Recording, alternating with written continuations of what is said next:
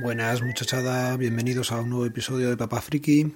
Hoy quería comentaros eh, lo que son los meetups, ya lo habéis visto en el título, y al cristiano serían eh, reuniones o encuentros, lo que significa. Eh, hay una aplicación que también se llama Meetup, que existe en la Apple Store y en la Google Play, y básicamente lo que te propone esta aplicación son encuentros. ahí se pueden dar de alta encuentros de diferentes temáticas los hay, por ejemplo, para ir a tomar vinos, para conocer eh, partes históricas de las ciudades o para hacer maratones de fotografía.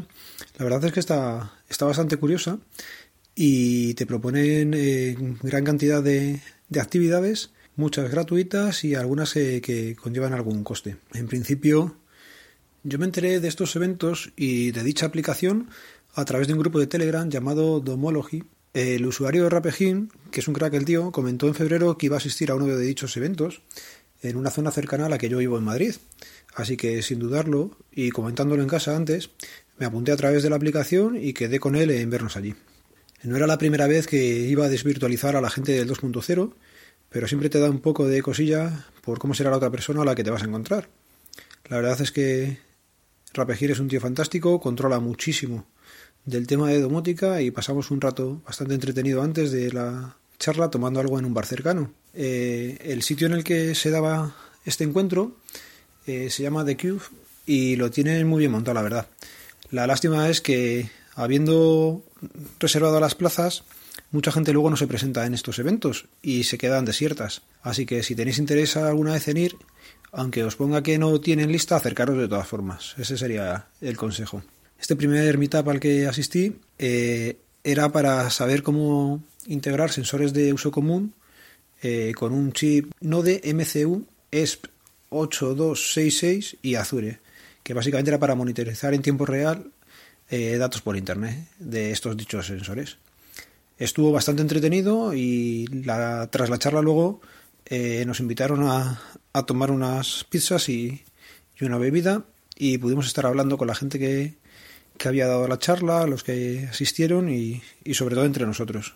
Otra vez Rapejín en el grupo volvió a comentar que había otra charla en el mismo sitio, así que sin dudar otra vez organicé todo para poder ir a, a las charlas porque ya digo que, que son una experiencia que merece la pena.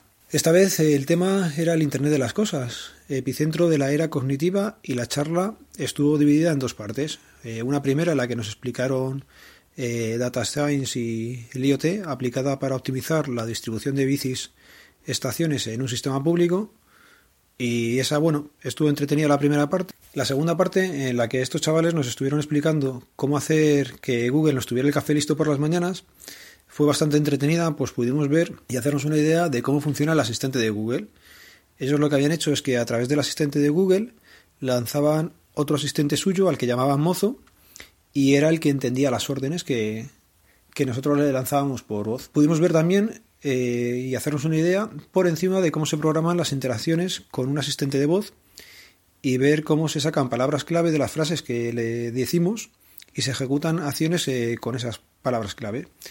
Todo ello eh, con el objetivo, en este caso, de que una cafetera controlada con una Raspberry Pi se encendiera y preparara el café. También comentaron en esta segunda parte, y me llamó mucho la atención, un ejemplo en el que usaban una fotografía con la API de Google Fotos. En el ejemplo lo que hicieron fue pasarle una foto de Carlos Arguiñano, que sacábamos en directo de, las imágenes de Google, y esta API podías ver como en un momentito eh, te indicaba quién era la persona que aparecía en la foto, a qué se dedicaba, eh, qué objetos salían en ella, si la persona estaba contenta, triste, si era una imagen con violencia, ¿no? La verdad es que fue impresionante ver cómo Google trata las imágenes y lo que os voy a hacer es dejar en las notas eh, un enlace a dicha API para que podáis probarla y hacer un ejemplo como el que os he contado, coger la foto de Arguiñano o de otra persona que sea conocida, pasársela y mirar cómo funciona. La verdad es que está bastante currado. Estos chicos también usaban la API de Google para hacerse una foto con la Raspberry Pi. El hacerte de la foto era para que Google analizara eh, qué elementos llevabas y decirte, por ejemplo, si llevabas barba o gafas o un sombrero.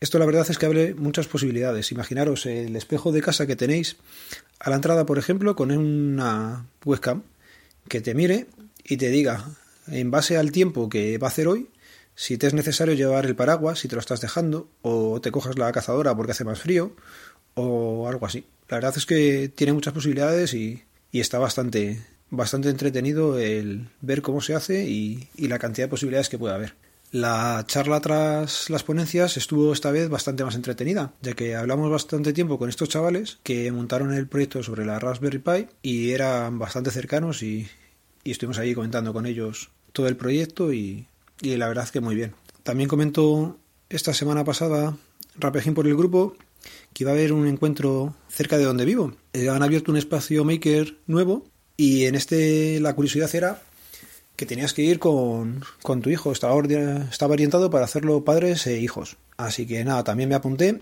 me llevé a mi hija la mayor, se supone que tenían que ser con niños de más de 8 años, pero bueno, tiene un poco menos, pero nos aceptaron. La verdad es que fueron dos horas muy entretenidas en las que estuvimos montando un ordenador con una Raspberry Pi como centro neurálgico. Estuvimos enseñándole a los niños eh, la Raspberry para que la vieran, porque en casa la han visto, pero la tengo cerrada y no, no ha cacharreado mucho con ella. Es bastante sencillo, puesto que el hombre que nos impartía el Meetup, que se llama Manolo, tenía varios pitop. Eh, os dejaré el enlace también en las notas del programa para que veáis exactamente lo que son, pero básicamente es una carcasa de color llamativo en la que la parte superior lleva un monitor y en la parte inferior una controladora que sería como la tarjeta gráfica un poquillo más potente que sale conectada o que iría conectada a la Raspberry Pi. La verdad es que es bastante sencillo de montar y los niños disfrutaron muchísimo montándolo. El sistema operativo que lleva eh, no es Raspbian ni OpenELEC ni ninguno de estos, es uno que tiene montado y se llama Solaris, que yo creo que sí que está orientado a, niños y a su propia plataforma. Tienen dos versiones de, de este Pitop, que sería uno el que os he dicho en formato vertical y otro como si fuera un, ordenador portátil.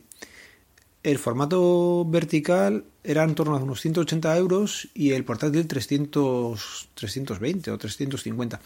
Ese molaba mucho, pero ya digo que es, bastante caro. No, no sé por qué se han alejado tanto de la filosofía de la Raspberry Pi. Eh, comentaré de este Meetup que estuvo muy bien pero me dio un poco de pena ver que solamente había dos niñas. Todo eran padres con niños y tan solo dos madres. Es una cosa que tendría que empezar a ver igualdad y, hay niñas que saben hacerlo muy bien y es una pena que tanto los padres o las madres no las no los lleven. Venga, por último os recuerdo los métodos de contacto y os comento que intentaré dejar alguna foto en el feed del programa.